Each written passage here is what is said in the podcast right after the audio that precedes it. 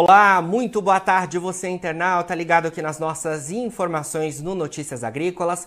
A gente está de volta com a nossa programação de boletins, agora para falar um pouco mais sobre mercado do petróleo, mercado que recua nas bolsas internacionais na sessão de hoje. E para falar sobre tudo isso, eu converso agora com o Flávio, ele que fala com a gente ao vivo de Portugal. Flávio, muito boa tarde, obrigado pela sua presença mais uma vez aqui com a gente. Boa tarde, o prazer é todo meu. Obrigado pelo convite.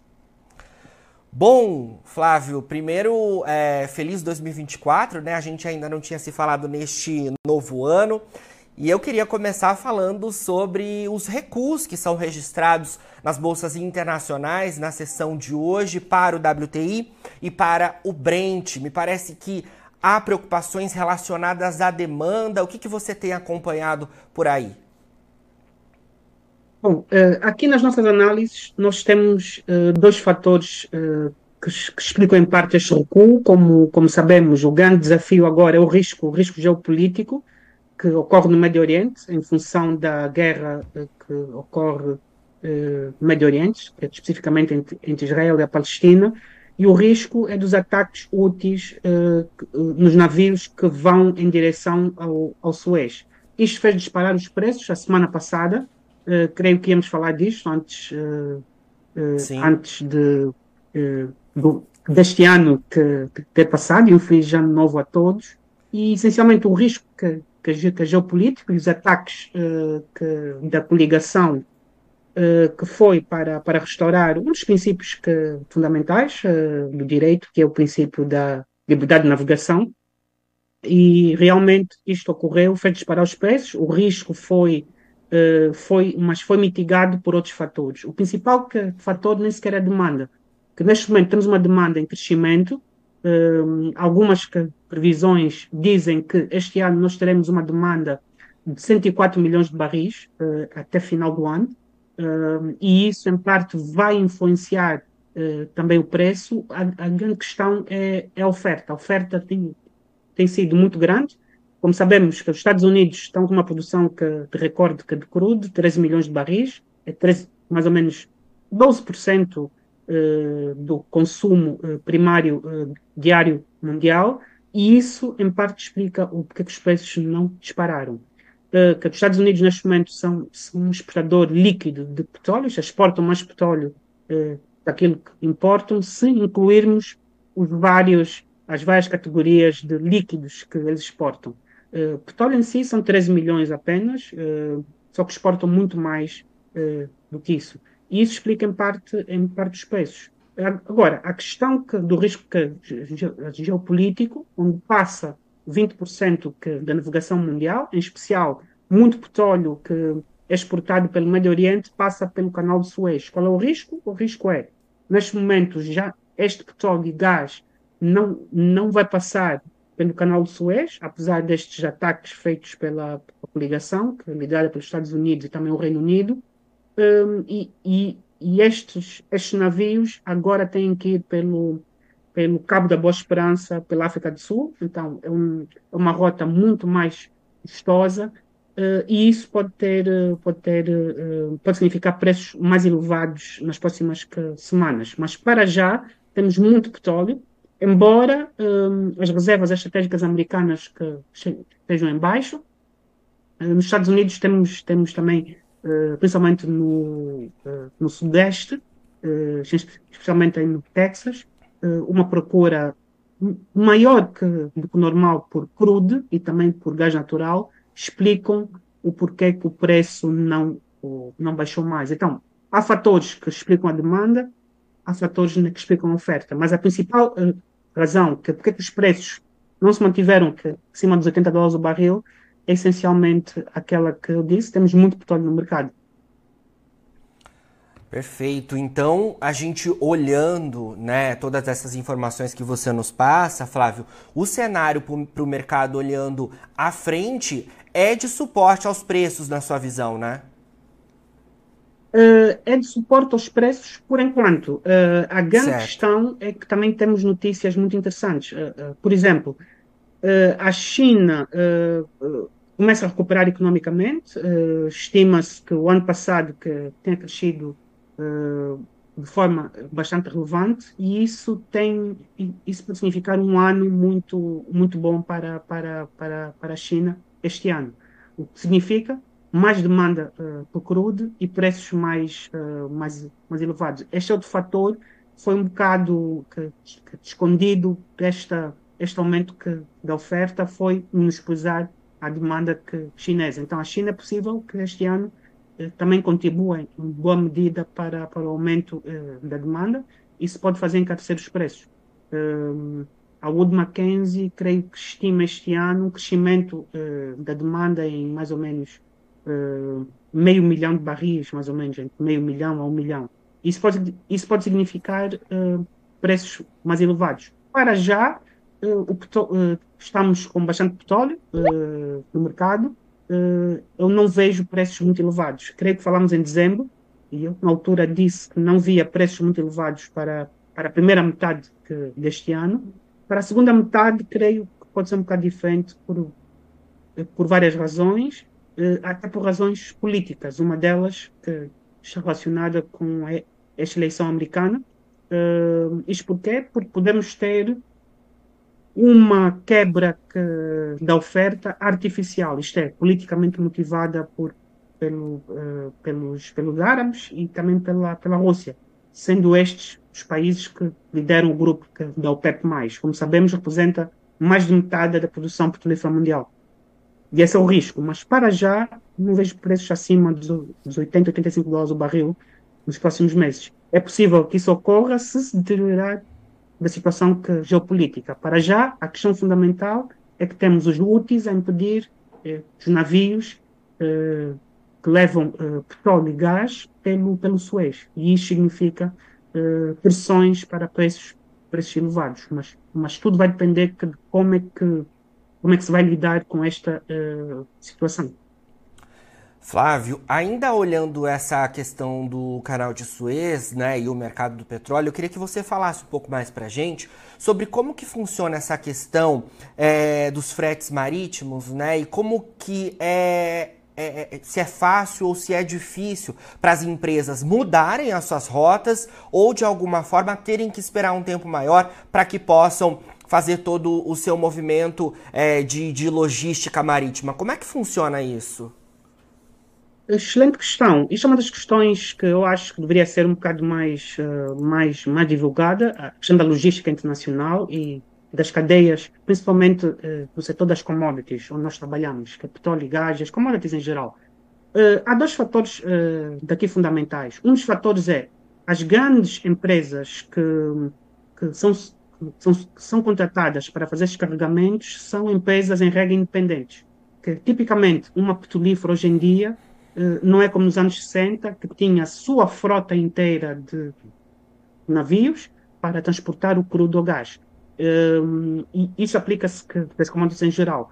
E, e, também para os produtos manufaturados asiáticos, essencialmente. O que é que acontece? A questão fundamental é, empresas como a Lloyd, uh, Lloyd Apag, empresas como a Maersk, são uh, duas das principais uh, empresas de navegação marítima uh, mundial uh, não querem arriscar neste momento que os seus navios passem pelo pelo pelo pelo não é pelo canal Suez porque por, o canal Suez é mais acima que liga ao Mar Vermelho mas essencialmente no estreito Bab al-Mandab que é o estreito uhum. Das lágrimas acho que é assim que é o nome em árabe e, nesse estreito temos a possibilidade de haver ataques. Embora haja uma frota internacional encarregue de uh, implementar uh, portanto, o livre comércio, a a navegação, que é um dos princípios uh, gerais até direito internacional, porque existe uma convenção internacional que disciplina isso, embora os Estados Unidos, que não fazem parte da Comissão Marítima de Direito do Mar ou de Montego Bay, eh, a questão fundamental, estas empresas neste momento não querem arriscar. Temos este lado. O outro lado é, temos empresas que, petrolíferas já, como a Qatar Energy, não sei se muitos nossos ouvintes sabem, mas a Qatar Energy, o Qatar é, é o maior exportador de, eh, de LNG eh, no mundo, ou foi, até o ano passado. os Estados Unidos agora é o maior exportador de gás LNG eh, do mundo, neste momento. É, é incrível como é que a, a Revolução de Xisto, que tornou a América do Norte eh, basicamente independente uh, energeticamente. Então, a Qatar Energy, uh, por exemplo, que proibiu das poucas empresas, porque é uma estatal muito grande, que tem os seus uh, cargueiros que transportam que boa parte que, do seu LNG. Não sei se, se muitos dos ouvintes que também sabem, mas um cargueiro LNG é, é uma coisa muito, muito complexa, porque o gás natural um, é arrefecido a uma temperatura, creio que de menos 160 graus que, uh, Celsius um, para ser transportado de forma líquida. Então, aquilo tem um complexo industrial, é, basicamente é uma mini fábrica para tornar o gás gasoso em gás líquido. Então, aquilo gasta muita energia, é algo muito uh, complexo. Mas, pedir um acidente, que até, até, pode ser um acidente internacional em termos ambientais, imaginemos um, um, um projétil atingir um destes navios que custa, em regra, bilhões de dólares é muito, muito caro, que da Qatar Energy fez foi que proibir, essencialmente, a entrega uh, dos cargueiros LNG via uh, Cabo da Boa uh, Esperança. Isto tem dois, isto tem dois aspectos fundamentais. Um é os custos marítimos ligados ao seguro. Não se fala muito disso, mas estes navios todos, obrigatoriamente, que têm que ter um seguro. nos contratos que fazem uh, essencialmente para serem uh, considerados aptos para, para entregar este tipo uh, de produtos. e o custo de seguros aumentou muito significativamente. Então, para muitas empresas, para evitar este risco de derrame, de um colapso ambiental e de perda deste, destas cargas, decidiram ir pelo Cabo da Boa Esperança. Mas isto faz encarecer os preços. Os preços que, de frete e os preços uh, também dos seguros marítimos. A maior uh, rede de seguros marítimos uh, baseia-se em Londres, é a capital dos seguros marítimos. E temos uh, da grande empresa Lloyds que faz os seguros marítimos. Um dos aspectos pouco entendidos sobre o que é feito não são apenas os riscos de segurança, mas os riscos de transportar esta carga, seja petróleo, seja gás natural, uh, numa zona onde os seguros dispararam exponencialmente. Então, as empresas agora, sejam de gás natural ou de produtos manufaturados, empresas de navegação como a Maersk, a Lloyds e outras, decidiram ir pelo cabo da Boa Esperança. Então, isto afetou até os preços dos contratos de transporte ou de frete, ao abrigo de várias vários usos, porque aqui eh, eh, muitas eh, das práticas comerciais baseiam-se em usos mercantis e também por contratos comerciais internacionais. Mas em termos de, de contrato de transporte marítimo, o, o insurance, o seguro, aumentou muito, muito significativamente. Eu estava a falar disso com um colega de trabalho que trabalha para uma, uma empresa de seguros internacional aqui, e eles fazem também seguros a, de Londres, faz encarecer os preços. A questão fundamental é o que é que os mercados, quais são os mecanismos que têm para poder responder a isto? O principal mecanismo é o mecanismo de, eh, do mercado de futuros, como nós sabemos. Então, aqui é que podemos ter uma diferença entre a entrega física eh, e a venda eh, virtual de barris ou, de, ou de cargas, cargas LNG feitas por esses grandes navios, que eu disse que em termos de gás natural são muito mais complexos que os navios que transportam uh, petróleo, e que tudo isto é feito no mercado. Agora, muitos analistas, uh, e eu tenho aqui, nós temos acesso a muitas fontes uh, da indústria, dizem que isto não está a ter o efeito devido e que esta intervenção americana, essencialmente eh, do Reino Unido, eh, britânica, não conseguiu fazer baixar o custo comercial eh, de transporte pelo canal de Suez, porque os navios podem ser atingidos. Isto aconteceu com um navio que, mesmo depois do ataque, foi atingido pelos, pelos iemenitas. Bom, isso é um problema de direito internacional, mas afeta, em boa medida, as expectativas das empresas que fazem o trading de petróleo e gás e das empresas que se dedicam da compra.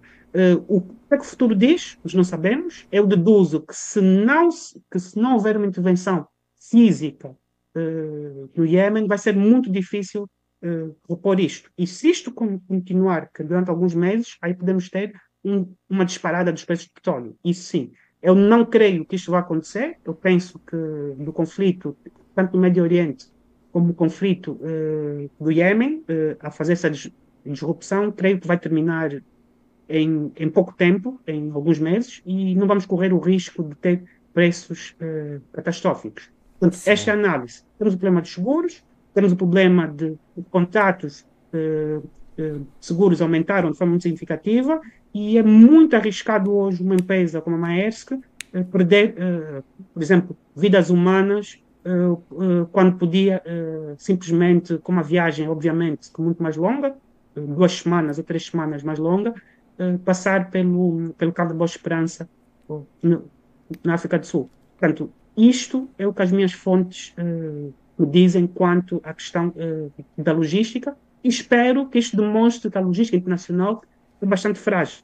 Este é um dos problemas que isto veio, isto veio demonstrar, e se calhar a necessidade de, da construção de gasodutos. Há projetos de gasodutos a passar até por Israel, a passar pelo Azerbaijão, para que o gás natural se faça, mas isso requer paz, isso requer uh, uma região não em, não em conflitos. Como sabemos, o Iêmen está em guerra desde 2015. Portanto, eu não estou a ver essa uma mera intervenção eh, para resolver. Eu creio que isto pode ser resolvido politicamente e creio que vai ser resolvido uh, politicamente e teremos preços uh, a, a rondar os 70 dólares o barril. Se isto não se resolver, isto continua durante um mês ou dois, aí, aí sim, aí nós podemos entrar em pânico porque o preço vai disparar. Uh, e isto é unânime entre, entre a Wood Mackenzie, que, IHS Market, grandes empresas que fazem uh, estudos uh, sobre o impacto que estes eventos inesperados têm no preço do petróleo. Portanto, é o que eu posso dizer. Para já, creio que não temos este efeito que muitos esperavam. Sabem, a semana passada houve, houve a intervenção americana, uh, o preço que disparou, mas o preço que depois voltou para a casa dos 70. E estamos por aí. Portanto, a, questão da logística fundamental. Agora, temos 20% do transporte internacional a ser redirecionado pelo cabo, pelo cabo de Boa Esperança. Isto não, é, isto não são boas notícias para, para nós trabalharmos, porque nós também nós não queremos ver preços muito elevados, Sim. porque isso pode matar a demanda por petróleo. Portanto, uh, esta é a nossa posição enquanto, enquanto consultores uh, na área. Flávio, excelentes informações. Obrigado mais uma vez por compartilhar tudo isso aqui com os nossos internautas. A gente volta a se falar ao longo das próximas semanas, viu? Obrigado eu e Obrigado. feliz ano novo a todos. Muito obrigado. Feliz 2024 para vocês por aí. Bom, conversamos então com o Flávio Walter Inácio Inocêncio, analista, e a gente está trazendo né, as informações relativas aí a este ano né, de 2024, este início de ano e movimentações do mercado do petróleo que tem oscilado bastante nas bolsas internacionais. Fica por aí, a gente se vê. Notícias agrícolas, informação agro relevante e conectada.